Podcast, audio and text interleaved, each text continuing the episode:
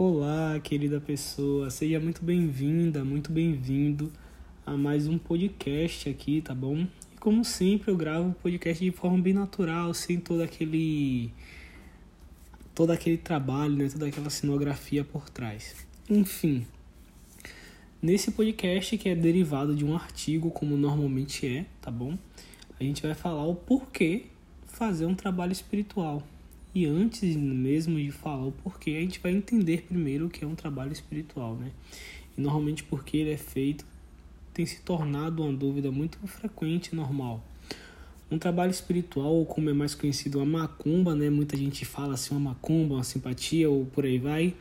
É a junção de elementos solicitados por um determinado guia espiritual em questão. Normalmente esse guia, ele é o responsável, tá bom? Por aquele procedimento. Então, dentro da consulta, a gente vai identificar quais são as necessidades de uma pessoa, necessidades espirituais de uma pessoa, e também identificar quais são as necessidades espirituais dela para alcançar aquele objetivo, tá bom? Então, a junção desses elementos, depois de preparados e ativados por uma pessoa capacitada, então é uma pessoa que vai, normalmente um pai ou mãe de santo ali, tá bom? Irá fornecer uma energia específica que vai atuar dentro do corpo áurico e espiritual daquela pessoa, facilitando né, o acesso e o alcance daquela de determinado objetivo. Essa energia vai ser manipulada por esse guia que está responsável ali pelo procedimento em favor ao objetivo né, daquele trabalho, do processo em si, que pode ser um cuidado espiritual ao alcance de um ou vários objetivos. Né? O que é um cuidado espiritual? Por exemplo, uma pessoa que vem cuidar-se espiritualmente, vem fazer somente uma limpeza, cuidar da espiritualidade, ela não tem o intuito de alcançar um objetivo específico, como por exemplo é, o equilíbrio amoroso, o equilíbrio de um relacionamento, o alcance de um trabalho, né, encontrar um trabalho, abertura de caminhos, sucesso da empresa e por aí vai, tá certo? Logo, um trabalho espiritual é um processo ritualístico voltado a um determinado foco, tá bom? Não objetivo, mas um foco. E esse foco pode também se tornar um objetivo, mas o foco em si do trabalho espiritual é justamente o equilíbrio, a administração espiritual da pessoa, tá certo? Por que fazer um trabalho espiritual, né? Os trabalhos espirituais têm a função de fornecer ou retirar uma determinada energia e até mesmo afastar ou aproximar uma determinada espiritualidade, né? Que pode ser um guia espiritual ou até mesmo um obsessor. O que é essa, esse fornecimento de energia através do, do trabalho espiritual? É inserir uma energia que está em déficit dentro daquela espiritualidade. Então, uma pessoa que tem problemas financeiros, ela vai precisar trabalhar, atuar, né, dentro do esse trabalho vai precisar inserir uma energia de prosperidade, uma energia de uma forma específica. E o que é retirar uma energia, né? É o processo de limpeza, por exemplo. A limpeza espiritual é um trabalho, é um processo de retirar energias, energias que estão atrapalhando, né? Ou dificultando a atuação da espiritualidade de forma positiva naquela pessoa. Então a gente pode, dentro de um mesmo processo, atuar inserindo e também retirando energias, ou em processos diferentes, tá bom? Isso vai depender da necessidade espiritual de cada pessoa.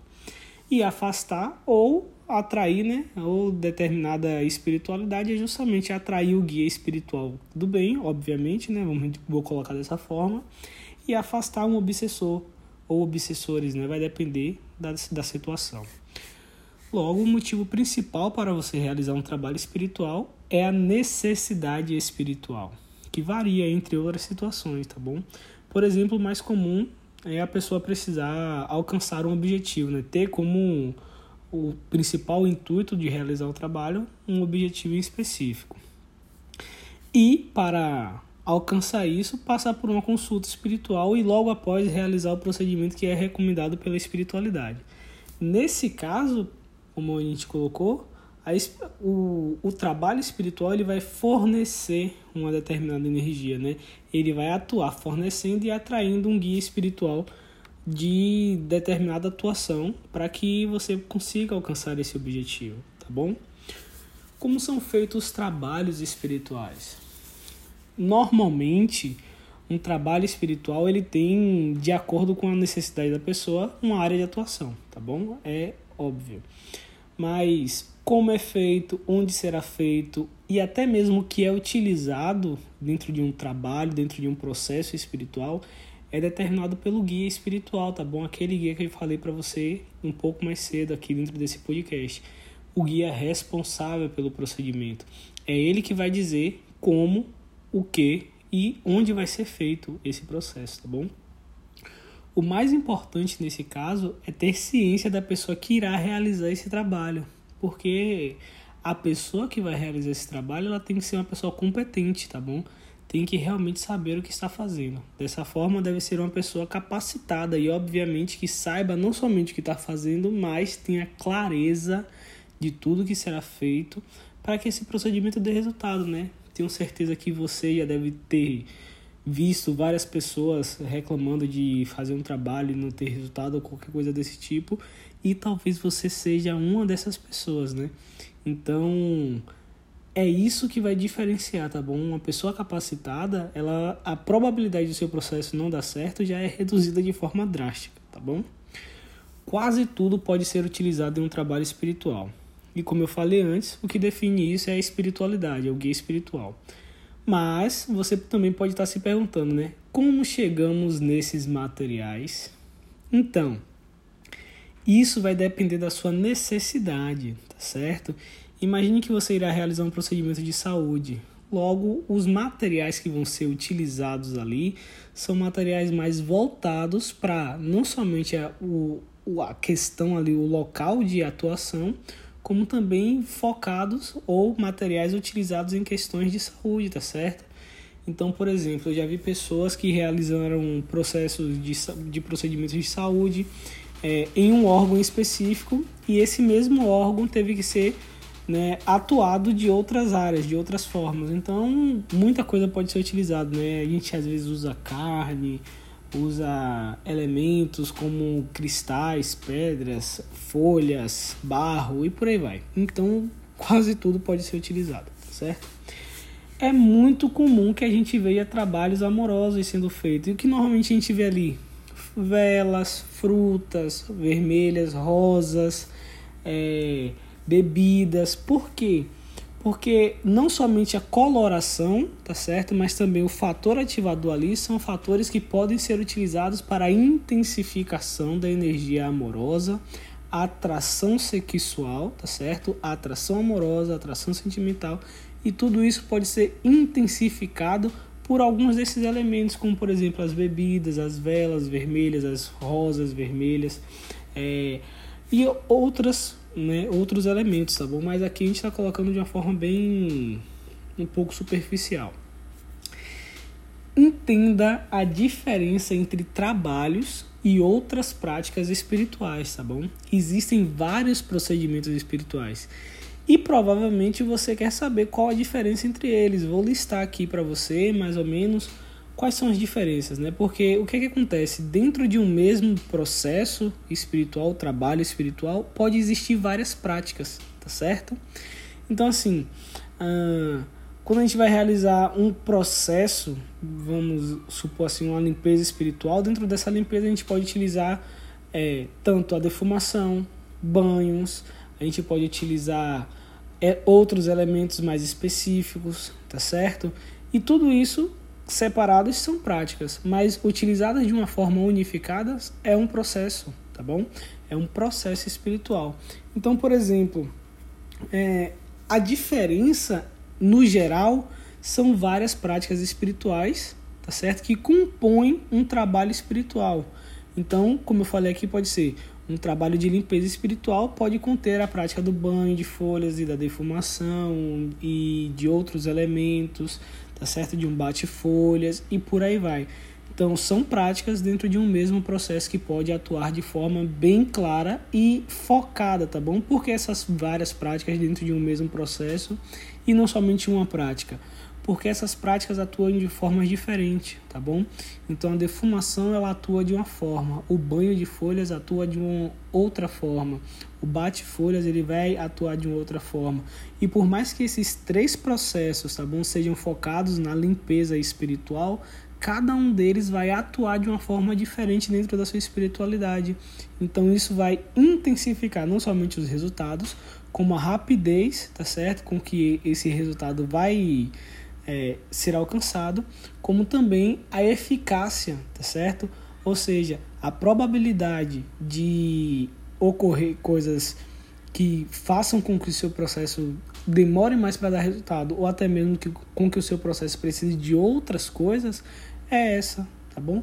E bem menor, porque a gente vai utilizar de várias formas, várias práticas dentro de um mesmo procedimento. Existem alguns mitos e verdades né, sobre, os, sobre os trabalhos espirituais. O principal mito sobre os trabalhos espirituais é que ao realizá-los, você estaria fazendo um pacto negativo e que, portanto, iria pagar negativamente por isso. É muito importante que a gente tenha noção da existência tanto da espiritualidade do bem quanto da espiritualidade do mal. Porém, quem decide a qual solicitar ajuda é você e o mentor responsável pela realização desse procedimento, entendeu? Vamos entender assim: de onde vem o mito de que ao realizar um trabalho espiritual você estaria fazendo um pacto negativo? Contrária a essas práticas, por exemplo, o cristianismo e o catolicismo, logo como dito, são mitos, tá certo? Porque o que, que acontece? É, dentro, tá bom, desses processos espirituais, há uma ruptura, né? Então, o cristianismo, o catolicismo, eles sempre foram contra, né? E é importante salientar que eles imperaram de forma bem abrupta durante muito tempo. Então isso foi, querendo ou não, ali fixando na cabeça das pessoas, tá certo? E esses mitos tiveram origem através dessas religiões, tá bom? Que eram justamente contrárias a essas práticas, tá bom? Contrárias às práticas dos processos, né? Da magia, do trabalho espiritual, da alquimia e por aí vai, tá bom?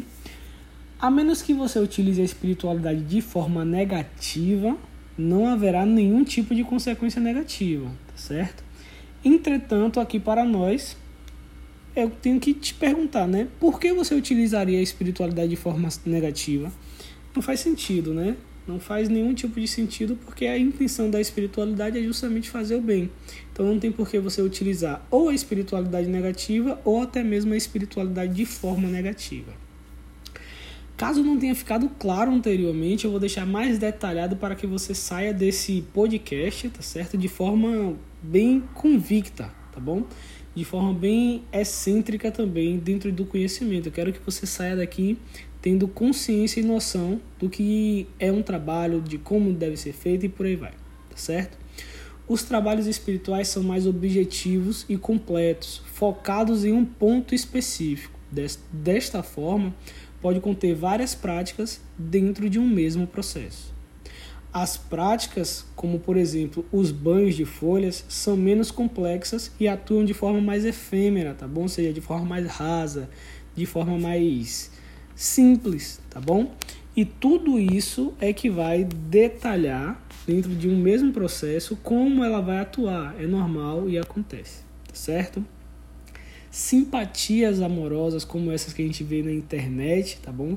São práticas que, além de perigosas, é mais voltadas à utilização das formas, pensamentos, através das nossas intenções de realizar o processo. Se você não sabe o que é forma pensamento, eu tenho um vídeo no meu canal do YouTube onde eu explico exatamente o que é uma forma pensamento. E eu também tenho esse mesmo vídeo, se eu não me engano, lá no meu Instagram e também na minha página do Facebook. Então você pode procurar em uma dessas três redes que você vai conseguir localizar o vídeo lá com esse tema, tá bom? Formas pensamentos, que são justamente formas criadas através da nossa intenção de pensamentos e lá eu vou te dar mais detalhes, tá bom? A gente também tem as rezas, né, que é a manipulação vibracional. Quem nunca um dia sozinho foi dormir e começou a orar, cantar um louvor ou músicas que causam conforto? Pois é, através dessas rezas realizamos a alteração do nosso padrão vibracional. Isso é ótimo e funciona, mesmo com uma duração curta, tá bom? Porque através desse, desses cânticos, desse louvor, às vezes de uma, de uma oriquim, né? De uma música ali de candomblé, ou por aí vai, a gente realiza uma alteração do nosso padrão energético. E eu sempre falo, alteração emocional gera alteração no padrão energético, o nosso padrão energético gera alteração no nosso corpo espiritual, e o nosso corpo espiritual vai gerar outras alterações também dentro do nosso padrão mental, psicológico, emocional e por aí vai. É um ciclo, tá bom?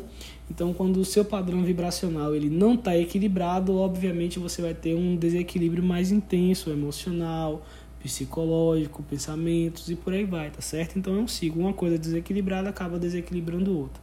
E quando você altera esse padrão energético através de, uma, através de um louvor, através de uma música de axé, através de uma reza, você automaticamente altera também o seu padrão emocional, o seu padrão psicológico naquele momento. Então isso vai fazer com que você sinta-se melhor, tá certo? As minhas recomendações para você é que mesmo antes de realizar qualquer tipo de procedimento, não importa a situação ou o que aconteça, nada é tão importante quanto passar por uma consulta espiritual, tá certo? Antes de realizar um procedimento. Porque o que acontece? A consulta espiritual, ela é o exame espiritual, tá certo? Imagine que você vai ao hospital e o médico, sem lhe examinar, sem fazer nenhum tipo de avaliação, ele simplesmente abre a gaveta, pega um, um remédio que está lá, nem olha para o remédio, lhe dá e fala: toma isso. Sendo que você, ele nem mesmo ouviu o que você tinha a dizer, ou até mesmo de forma mais rasa que seja, avaliou o seu caso, tá bom? Então, sem a consulta espiritual, não tem, não tem fórmula mágica e nem mesmo uma receita que funcione para todo mundo, tá bom? A sua espiritualidade e a espiritualidade de outra pessoa é diferente, mesmo que vocês estejam passando pela mesma situação, dentro das mesmas condições, têm os mesmos objetivos, as mesmas. Enfim, por mais que a sua situação e a situação de outra pessoa seja 100% idêntica, a sua espiritualidade é uma, a espiritualidade daquela pessoa é outra e as necessidades espirituais de vocês são diferentes. E isso altera todo um procedimento, por mais que vocês tenham exatamente o mesmo objetivo, tá bom? Então a consulta espiritual ela é de suma importância para que você possa realizar um procedimento de forma correta e que obviamente vai lhe dar resultado, tá certo? Responsabilidade. Saiba que os trabalhos espirituais podem e devem ser feitos sempre que possíveis, não somente em busca de um objetivo, mas até mesmo para manutenção espiritual. E sim, isso é necessário, tá bom? Até mesmo para evitar futuramente você ter que fazer mais trabalhos complexos, longos, custosos e por aí vai, tá bom? Então, não acha que você deve realizar um procedimento ou um trabalho espiritual somente quando você quer alcançar um objetivo. Realize uma manutenção, uma limpeza de a cada seis meses, a cada, seis, a cada um ano. A depender da sua área de atuação trabalhista, tá bom? Às vezes é recomendado um pouco mais, um pouco menos, com um pouco menos tempo, né? Às vezes realizar uma limpeza a cada quatro meses, a cada cinco meses, enfim. Vai depender da sua situação, como eu falei. Então, se você é policial, se você trabalha em hospital, se você trabalha em cemitério, se você é psicólogo e por aí vai, psiquiatra, essas pessoas normalmente são pessoas que têm uma atuação energética um pouco mais, é, como posso dizer, mais atacada, tá bom? Então, essas pessoas normalmente precisam realizar um processo de limpeza com um tempo, né, um, intervalo entre uma, uma limpeza e outra mais curto tá bom? Desconfie, certo? Uma das minhas outras recomendações é desconfiar. Você tem que desconfiar até mesmo desse conteúdo que eu estou lhe passando, pesquisar, tá bom? Você vai ver que vai ter muita informação dentro da internet, então você precisa realmente ser uma pessoa desconfiada de consultas grátis, de trabalhos baratos, é, de consultas e trabalhos por tal valor, prazo como 3, 4, 5, 7 dias, 14 dias porque, sabe, não faz sentido, tá bom? Essas e outras ofertas que, a, que aliviam seu desespero e alimentam de forma falsa a sua esperança precisam ser analisadas com cautela, tá bom? Porque um trabalho, quando feito de forma correta, ele é um trabalho que leva tempo, tá bom? Demanda tempo, é um trabalho que vai ter seus custos financeiros, seus custos de tempo, obviamente, né? É, não vai lhe dar resultados em 3 dias, em 24 horas, como a gente vê por aí na internet. Então, se acontecer, perfeito, tá bom? Se acontecer, perfeito. Mas não, não entre em um processo, não inicie um processo acreditando que você vai ter um resultado com 3, 4, 5 dias, porque sinceramente não é nem o tempo de realizar um processo, tá bom? Então toma cuidado com isso para que você não acabe se enganando e assim como outras pessoas acabe perdendo tempo, dinheiro e o principal, acaba enfraquecendo né, a sua fé dentro da religião, tá bom? Bom, querida pessoa, esse foi mais um podcast, tá bom? Aqui. Eu espero que você tenha gostado. Meu nome é Paulo Henrique, eu sou dirigente aqui, tá bom? Então eu vou continuar gravando podcasts para você, continuar escrevendo artigos, gravando vídeos. E olha, me segue no Instagram, me segue lá nas redes sociais que você mais utiliza, tá bom? Então a gente tem um canal no YouTube, se inscreve no canal do YouTube, me segue no Instagram. Pesquisa no Facebook também a minha página, tá bom? Você vai encontrar Sacerdote Paulo Henrique. É, antes você conseguia encontrar também como Oséias de Ogum, tá bom? Mas esse nome foi alterado. Então, permanece, tá bom? Depois que eu fiz santo, né?